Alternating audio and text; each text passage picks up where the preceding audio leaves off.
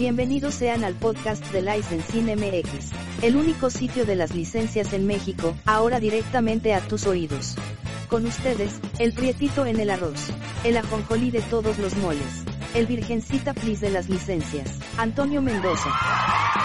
Hola, ¿cómo están? Mi nombre es Antonio Mendoza y les quiero dar la más cordial bienvenida al episodio 5 de este podcast. El podcast de Licensing MX, el único sitio de las licencias en México.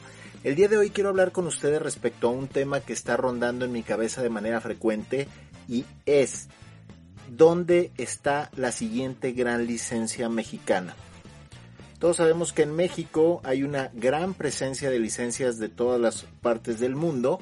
Actualmente podemos encontrar licencias de Estados Unidos, europeas, asiáticas, latinoamericanas y bueno, de, todos los países del mundo, ¿no?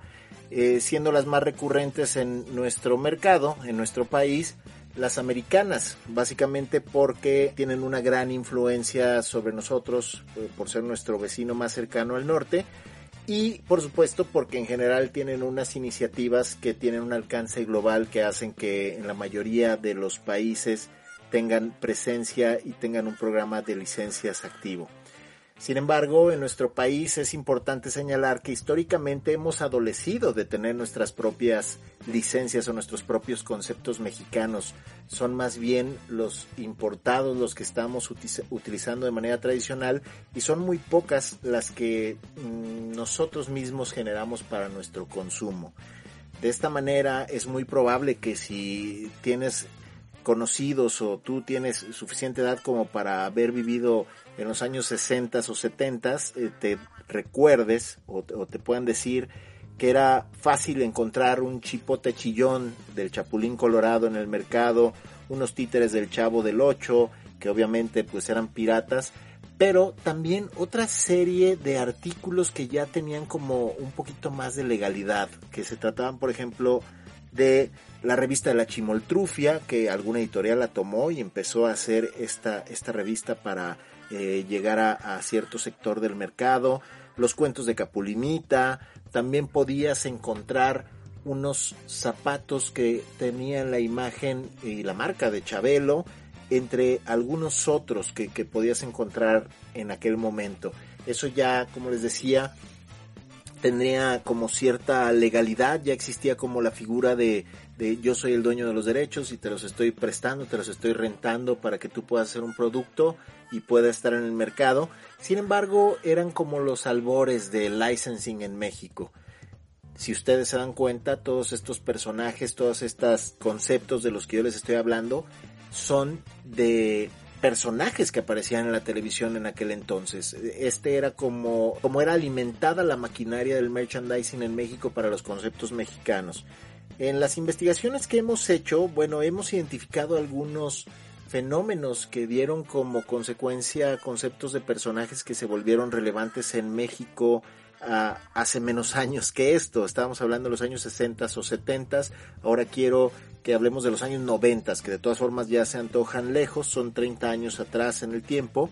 Pero hay eh, registro de propiedades mexicanas que hicieron un muy buen trabajo en su momento y que considero que es importante que platiquemos respecto a ellas porque tiene relevancia con lo que les quiero dar a entender, que es dónde está la siguiente gran licencia eh, de México, mexicana por supuesto. El primer concepto que se tiene muy bien documentado es el de los burundis. Esta serie de personajes que, según la historia, provenían del espacio, nacieron de un proyecto de un par de emprendedores del ITAM que habían hecho para un, eh, una clase que ellos tenían que era desarrollo de empresarios. De esta manera podemos darnos cuenta que se trata de una propiedad que nació en la Ciudad de México, eh, los propietarios fueron Guillermo Cervón y Enrique Altamirano. Y ellos empezaron esta aventura con una inversión de dos mil dólares para crear una línea de tarjetas de expresión social o de felicitación que salieron en el mercado en algunas tiendas por allá en 1991. Les fue muy bien, empezaron a moverse y lo siguiente que supieron es que en 1992, un año después, Sanborns les abrió las puertas ellos colocaron sus tarjetas de expresión social en estas tiendas y se convirtieron en un éxito inusitado. ¿Por qué? Porque normalmente en esta categoría, en este tiempo, lo que los líderes de ellas eran ah, American Greetings o Hallmark, que son estas empresas americanas que toda la vida se han dedicado a la expresión social a través de estas tarjetas, pero lo que ellos tenían en México era una réplica de lo que hacían en Estados Unidos.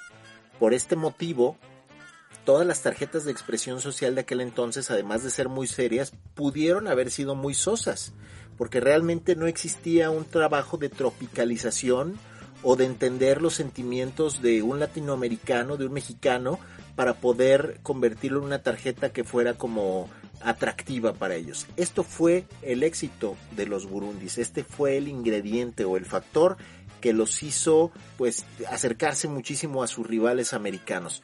Lo que sucedió en aquel entonces fue que los burundis obtuvieron como un 20% de participación en las tiendas de Sanborns. Es decir, de cada 10 tarjetas que se vendían, ya dos no eran de Hallmark o de eh, American Greetings, sino que eran de los burundis. Y eso fue un, un hito importante en la historia de las licencias en México, porque como les decía, obtuvieron un vínculo muy importante con, los mexicanos al utilizar la jerga de México, el caló mexicano, al hacer tarjetas que eh, hablaban más como hablaban ellos, entonces tuvieron una gran adopción por parte de los eh, adolescentes y los jóvenes, jóvenes adultos. En aquel entonces, la vicepresidenta de desarrollo de negocios era Macarrotter y ella fue precisamente la que en alguna entrevista dijo que nadie nunca antes había explotado esa característica en esa clase de productos y que eso era lo que ella, ella consideraba como el éxito de esa línea de tarjetas.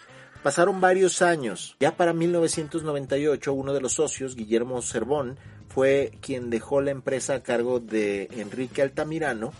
Ya para aquel entonces la empresa se llamaba Bouncinet. Es común que el concepto de personajes tenga un nombre, pero pues obviamente la empresa, la razón social puede ser otra. En este caso se llamaba Bouncinet. Justo en ese año, en 1998, cuando Guillermo dejó la empresa, Enrique quiso hacer como la siguiente gran jugada, que era entrar al Internet con sus personajes, con este concepto, con los burundis. Entonces, lo que él logró en ese momento fue subirse a una burbuja impresionante que estaba sucediendo en México que tenía que ver precisamente con la recién llegada del Internet a México en términos comerciales. Eran pocas las personas que para aquel entonces tenían acceso a Internet, pero ellos ofrecían tarjetas digitales gratuitas.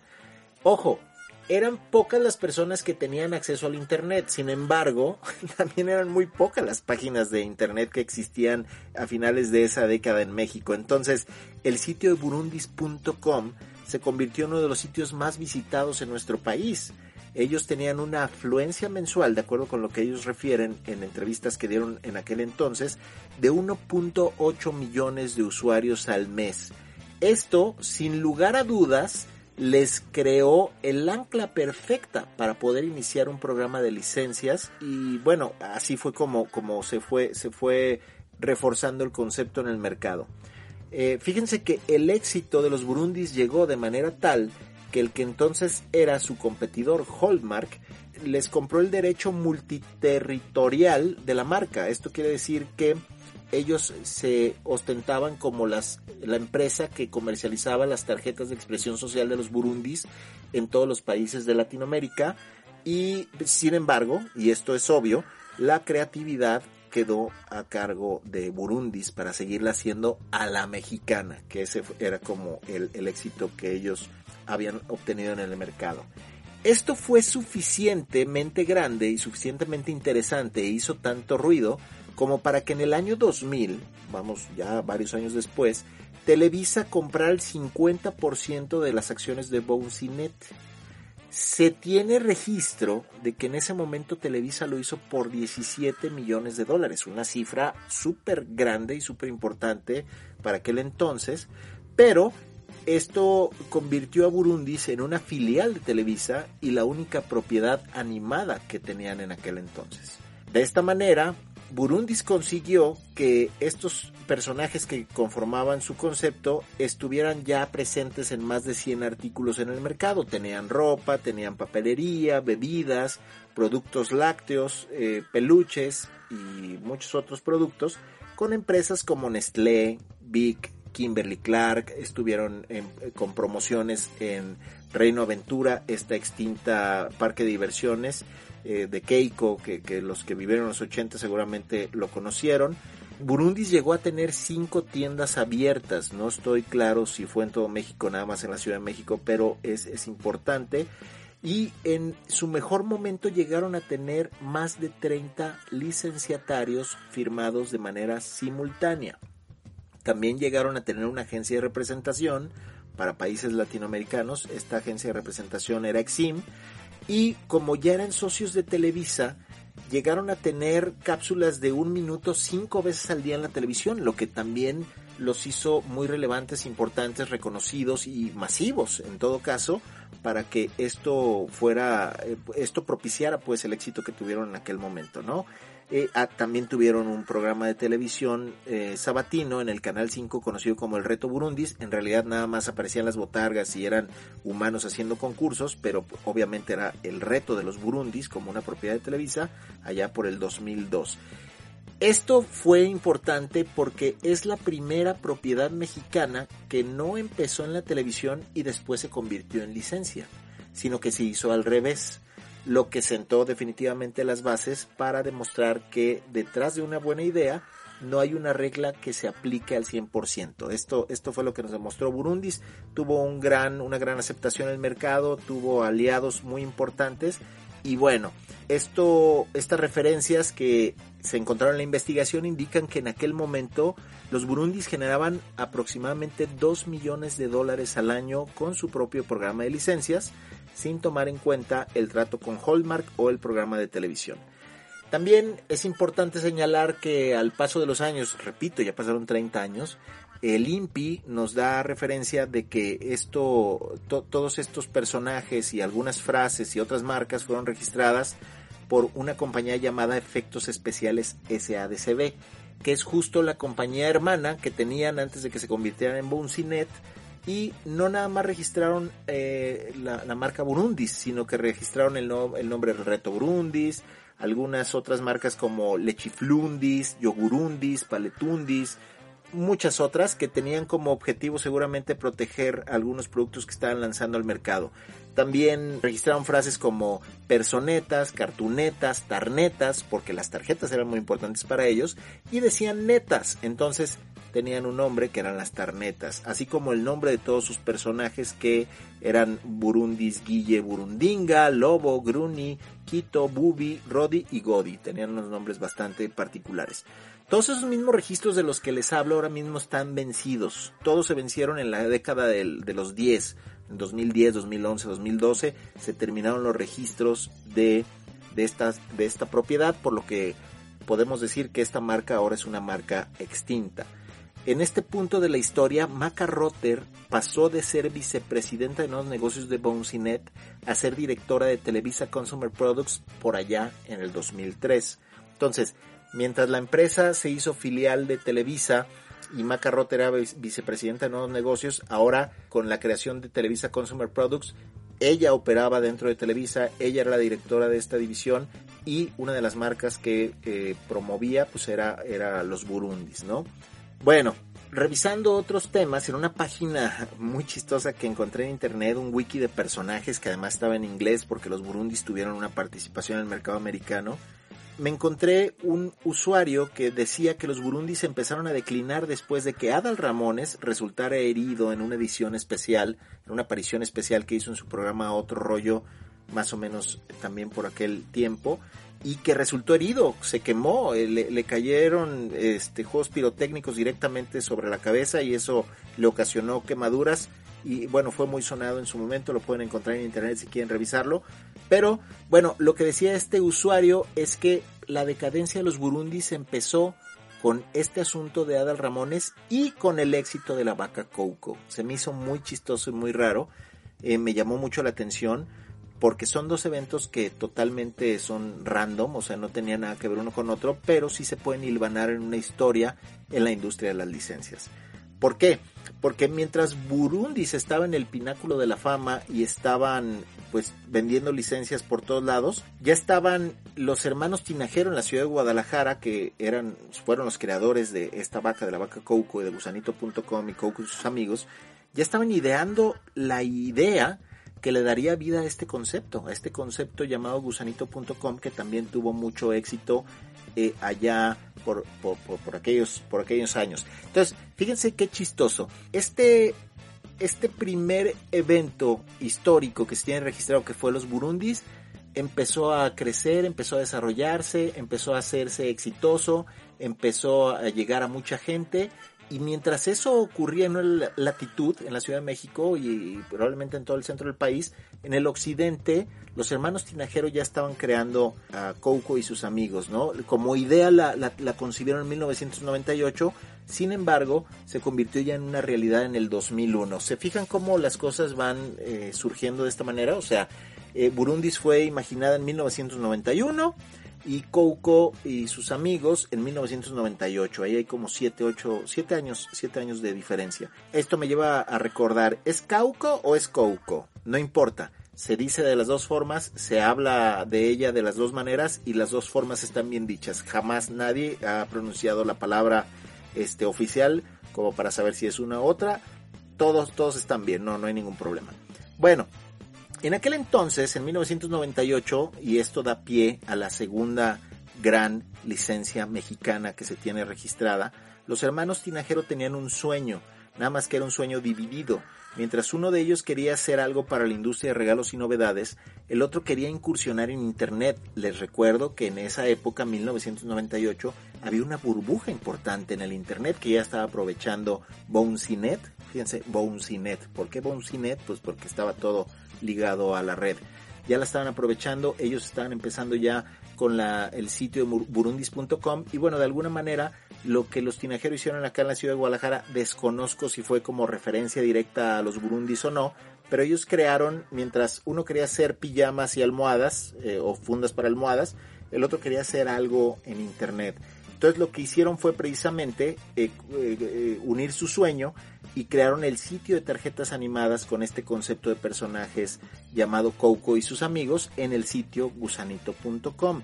Que bueno, a la luz de la distancia hay un montón de cosas que se pueden decir de esta licencia. Fíjense que gusanito.com fue la primera licencia mexicana que no estaba en la Ciudad de México, sino que estaba en la ciudad de Guadalajara. Este, estas eran sus oficinas centrales. Desde acá se operaba. Lo chistoso es que la mayoría de la gente no sabía de dónde era. No tenían como una forma de saber geográficamente dónde era gusanito.com. Sin embargo, empezó a gozar de mucha popularidad en esa época precisamente por lo que ya les decía con anterioridad estos fenómenos de la burbuja del Internet hicieron que la página de gusanito.com fuera muy popular. Además del diseño, porque yo creo que era mucho, muy superior al de Burundis en este sentido. Eh, bueno, en aquel entonces a lo mejor no tanto, sí tenían como cierta similitud, o sea, no estaba maduro gráficamente todavía. Sin embargo, tenían como unos personajes bastante atractivos, una historia, siempre siempre, y esto se los he dicho en muchas ocasiones, cuando se trata de expresión social, de valores, de buenos deseos, etcétera, el público va a recibir muy bien a los personajes que hablan acerca de esto. Cuando eh, hablamos como un lenguaje universal, la gente eh, no, no pone una barrera entre lo que está diciendo el personaje y lo que podría estar diciéndole esa persona a un tercero. Pero bueno, entonces eh, es, es, cuenta la leyenda que ya en, en aquel momento ellos empezaron a mandar tarjetas a sus amigos y a sus conocidos y que eso detonó una bola de nieve que en muy pocas semanas les tiró el sitio por la cantidad de visitas que recibían. Otro dato importante de gusanito.com es que en fechas especiales, en ocasiones eh, muy sonadas en el año, como el, Día de San Valentín o el Día de las Madres, ellos tenían que contratar infraestructura extra porque era tal la cantidad de usuarios que llegaban al sitio nada más ese día que les tumbaban, que les la plataforma. Esto yo recuerdo cifras 2, 3 millones de personas en un solo día, a lo mejor eran más, no estoy seguro, pero este, esas son las cifras que se manejaban en aquel entonces. Bien, entonces, después de eso, Gusanito empezó a tener un programa de licencias ya oficial más o menos en el 2004. Si mal no recuerdo, sus primeras licencias fueron Combergram en globos y Granmar con algunos artículos de papelería. Y con el paso de los siguientes años, en una escalada muy rápida de acciones comerciales, se empezaron a fortalecer bastante en el mercado, particularmente en la ciudad de Guadalajara, en el occidente del país, en donde era muy fácil encontrarlos, porque si tú ibas a una tienda de regalos en aquel momento, eh, era muy probable que el 50% de las cosas que encontraras en esa tienda de regalos ya fueran de los personajes de gusanito.com. Yo les hablé acerca de que Bouncined generaba 2 millones de dólares al año. Muy pronto Gusanito llegó a, ese, a esos niveles y seguramente los, los rebasó en un par de ocasiones. Y llegó a tener ¿qué les cuento? Unos 30 licenciatarios en el mercado, unos 50 contratos de licencias activos y más de mil productos en el mercado. De esta manera era eh, muy común encontrar a estos personajes en, cualquier eh, parte del mercado y este se convirtió sin lugar a dudas en la licencia más hot que existía en México en aquel momento. Entonces, como les platiqué, se imaginó, se imaginaron a la vaquita Coco y a estas iniciativas en 1998 y hasta el 2004 fue que empezaron a tener un programa de licencias activo. Entonces, esto, esta es la segunda propiedad como más importante y relevante que ha existido en el mercado mexicano. Bueno, pues llegamos a la tercera propiedad mexicana como más importante eh, o que se convirtió en un fenómeno en, México y es la de Amparo Serrano, también conocida como Amparín. Es la propiedad de Destroyer. Destroyer originalmente era una marca que estaba eh, que, había sido creada para hacer un, chamoy. Era un dulce mexicano que, era tan fuerte que te podía destruir la flora intestinal. Por eso eh, le llamaban Destroyer. Bueno, esa es la historia original. Fíjense que Destroyer nació o fue imaginada como concepto en Nueva York mientras Amparo Serrano pintaba platos. Esto es chistoso porque ella después, no sé si antes o después de que había querido ser del grupo Flans y después ya no pudo, también está ampliamente documentado en varias entrevistas que ha dado, ella estaba en Nueva York en 1999 pintando platos y gente que la conocía empezó a decirle, oye, ¿por qué no te dedicas a hacer eso? La verdad es que tienen muy buenos diseños, están muy bonitos y, creo que a la gente le podrían gustar. Ella tomó eso como un reto, vamos, y sí lo llegó a hacer. Empezó a, a, comercializar estos platos decorados por ella misma como centros de mesa, como, como cosas que podías llevar a la fiesta de, de alguien. Y, tenía como esta característica muy particular de, en sus diseños que, eran como muy llamativos y muy llenos de color, que han sido como el, el, el punto más fuerte de, de sus propiedades a través de los años. Total que después de esto y de que empezó a comercializarlo y que se empezó a hacer como efervescente y la gente empezaba a chulearle mucho sus platos, nació formalmente en el 2004. Lo chistoso de Destroyer no es que ella tuvo como una iniciativa masiva para llegar al mercado, sino que ella misma refiere que su propiedad fue dándose a conocer de boca en boca. Entonces, lo, lo, lo más raro, pues en este sentido, fue que del 2004 que nació formalmente Destroyer ya como una propiedad, como una marca, como ya este la Virgencita Please y todo esto, ya para el 2005 tenía su tienda propia. Y, es difícil imaginar la primera tienda de Destroyer porque en realidad, bueno, hoy por hoy tiene tiendas por todos lados en muchos países del mundo, pero en aquel entonces no me imagino cómo sería la primera, no, no, no hay, la verdad es que yo no tengo documentado cómo fue su primera tienda, pero fue justo hasta el 2007 que se formalizó su programa de licencias, siendo su primer licenciatario escribe. Y a partir de entonces ella siguió también una escalada y con pasos muy fuertes y muy firmes para llegar al mercado, de tal suerte que en el 2008 ya tenía como un contrato, vamos, una, un acercamiento con Walmart para hacer cosas de higiene personal y, y de alimentos. Me imagino que ahí nació el deal de las roscas, que no sé si todavía eh, eh, permanezca en el mercado, pero que duró mucho tiempo. Todas las roscas de, de Walmart eran con personajes de Amparín, con Destroyer, con la Virgencita Please, etcétera. Empezó a tener como tiendas in-stores adentro del Palacio de Hierro, en donde ella comercializaba como sus propios productos, tenía eh, pues, em, empezó vamos como muchos de los licenciantes tradicionales lo hacen haciendo como sus propias eh, eh, lotes de artículos que comercializaban en el mercado, pero ella se fue directamente a Palacio de Hierro. Tenía como esa fortuna de poder llegar a este nicho. Entonces en el 2009 fue el Palacio de Hierro quien se acercó con ella y le dijo, oye, nos está yendo muy bien con tus productos, queremos hacer algo más en forma y, y empezó como a fortalecerse, ¿no? Vamos, para este entonces ya tenía su primer licenciatario, seguramente en el 2009 ya con Palacio de Hierro tenía 4, 5, 6. El caso es que para el 2010, cinco años después de que abrió su primera tienda, ya tenía 30 tiendas en México. Importante, increíble el crecimiento que tuvo durante esos cinco años. Y en el 2011 ya contaba con más de 30 licenciatarios activos en su programa de licencias. También es inusitado lo hizo relativamente rápido, lo hizo bastante bien. Eh, para el 2012 ya tenía más de 40 licenciatarios. Para el 2014 ya había hecho una alianza con Cartoon Network para que pasaran cortos de sus personajes en los canales de esta cadena. En el 2016 ya entró a Estados Unidos. En el 2018 ya tenía tiendas en España, en Panamá, en Chile, en Perú. En el 2019 siguió con su expansión y llegó a Colombia, Costa Rica, Ecuador, eh, un montón de cosas que ha hecho eh, Amparo Serrano con su licencia de Destroyer, lo que hace que, sea sin lugar a dudas y desde entonces, desde creo yo 2007 eh, debe ser como la primera fecha en la que se empezó a hacer como muy relevante y muy famosa, una, no una, la licencia mexicana más hot que existe en México y bueno, ahora en algunas otras partes del mundo. Entonces, fíjense cómo de Burundis que, se, que fue imaginada en 1991, eh, de Gusanito, que fue imaginada en 1998, a Destroyer, que fue eh, imaginada también en 1999, pero traída ya a la, a la vida eh, formalmente en el 2004, como estas tres grandes propiedades han sido como fenómenos bien interesantes en el mercado.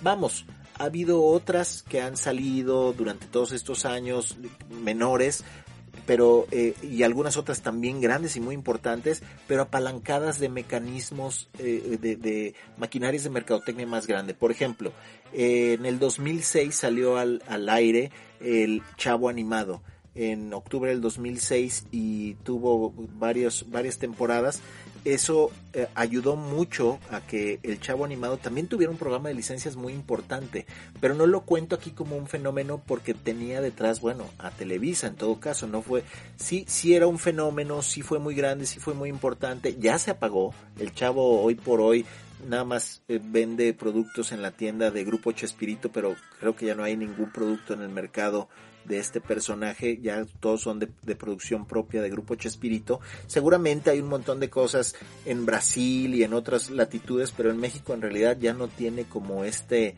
este, esta atracción con el mercado, como este eh, awareness que tenía antes eh, cuando estaba la, la serie animada en la televisión. Entonces, fíjense cómo estos fenómenos fueron dando pie a que estas licencias mexicanas fueran muy fuertes y muy poderosas en el mercado y empezaron a generar un montón de dinero. Chistoso. Destroyer nada más con su programa de licencias que eh, la última vez que tuve la oportunidad de saberlo, de platicar, de analizarlo y de revisarlo con gente cercana a la empresa, pues no era como Boncinet o como Gusanito que llegó a generar dos o tres millones de dólares anualmente en el mercado, sino que eh, Amparín y, Destroyer llegaron a generar 4 o 5 millones de dólares anualmente en el mercado únicamente por concepto de una licencia. Entonces, digo, amén, aparte de todo lo que tenía que ver con las tiendas, de los deals con la cadena de televisión, de etcétera, ¿no? O sea, únicamente o de sus producciones propias, porque al final del día ella tiene un montón de, de, artículos que ella, ella fabrica y comercializa a través de sus puntos de venta propios. Entonces, estas tres grandes eh, propiedades mexicanas han tenido un, una vida útil en el mercado. Burundis, vamos a decir, estuvo en el mercado de 1992 al 2005 más o menos, tuvo unos 13 años de vida útil. Gusanito.com o Coco y sus amigos han tenido una vida útil como desde el 2000 hasta el 2021, o sea, ya tienen este 21 años en el mercado, sin embargo, ya no son tan fuertes como como eran antes. En el caso del Chavo Animado ya les platicaba, pues estuvo del 2006 al 2015 más o menos, con unos nueve años de vida útil, pero ya no existe, ya, ya, ya prácticamente está desaparecida, no tiene un programa de licencias en el mercado. Y en el caso de Destroyer, desde que apareció formalmente hasta el día de hoy, también fue más o menos del 2004 a, a, ahora, el 2021 en el que estamos grabando este podcast, ya lleva 17 años en el mercado. Sinceramente no se ve que se vaya a terminar pronto el fenómeno de Destroyer. Yo creo que amén de la pandemia y de que todo se tuvo como una contracción en el mercado y dejaron de venderse muchas cosas y muchos planes se cayeron y muchos productos dejaron de salir al mercado. Destroyer está muy bien posicionado y estoy completamente seguro que está en el camino de convertirse en una licencia clásica. Eso quiere decir que probablemente trascienda la vida útil que pueda tener una licencia, que es, es, es normal que, que lleguen eh, crezcan, eh, hagan lo más que puedan en el mercado y al final terminen muriendo como Burundis o el chavo animado que ahorita está también congeladón o, o Gusanito que probablemente esté viviendo sus últimos años, pero Destroyer es, diferente en este sentido. Ahora, la pregunta que repito y que da origen a este podcast es precisamente cuál es la siguiente gran licencia que viene en el mercado.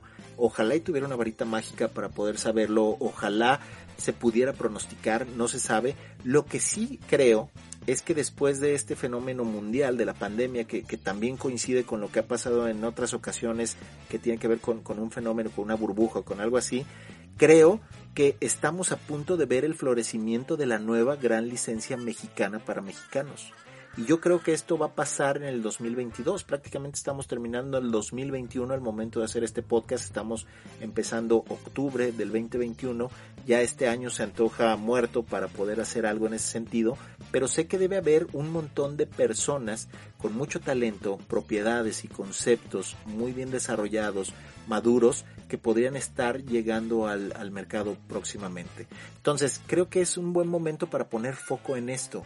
¿Por qué? Porque si tú eres uno de esos talentos y tienes un concepto por ahí guardado, es un gran momento para que sigas desarrollándolo, para que sigas madurándolo, para que hagas lo que tienes que hacer y para que puedas llegar a romperla con todo en el mercado, espero yo, tan pronto como en el 2022. Es algo que yo estoy pronosticando como algo que se da de manera natural cada cierto tiempo y me parece que desde que aparecieron estas tres, cuatro, si cuentas al chavo, licencias mexicanas para mexicanos, hace mucha falta que aparezca una, una nueva.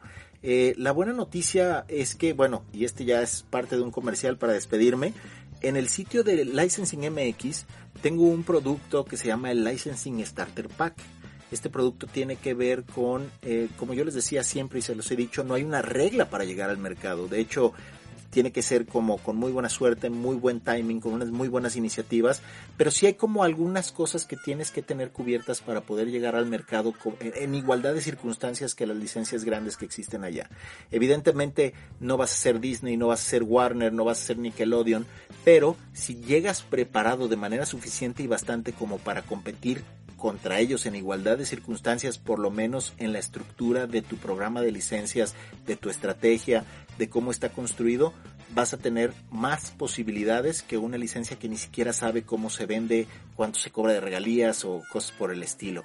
En ese sentido es que desarrollé este Licensing eh, Starter Pack que tiene que ver con un libro que se llama Cómo hacer dinero con tus personajes, que viene acompañado de un montón de archivos digitales que te pueden ayudar a hacer en mucho menos tiempo lo que podrías tratar de descubrir tú por tu propia cuenta en dos o tres años, que recuerden, la vida útil de una propiedad, la vida útil de un concepto de esta naturaleza está pues, pues bastante copada, entonces es importante que una vez que pegas en el mercado desarrolles tus iniciativas comerciales lo más rápido posible para poder sacarle el mayor provecho posible a esa propiedad.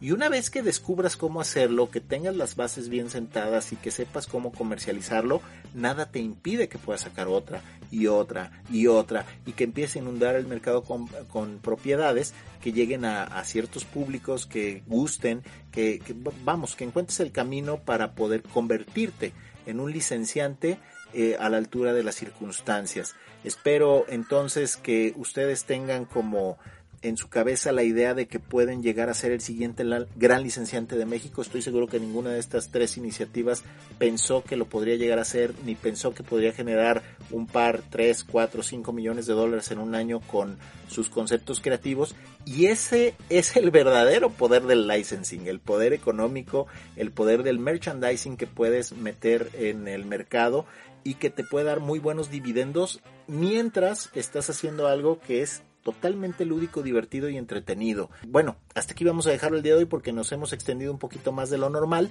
Muchas gracias a todos ustedes por continuar aquí en el podcast de Licensing MX. Espero poder encontrarlos nuevamente muy pronto. Y, bueno, les mando un saludo. Eh, gracias, gracias otra vez por estar. Recuerden seguir las redes sociales de Licensing MX si quieren tener un acercamiento conmigo. Ahí está el sitio www.licensingmx.com y puedes encontrarme también en Facebook, en Instagram, en Twitter, em, en LinkedIn.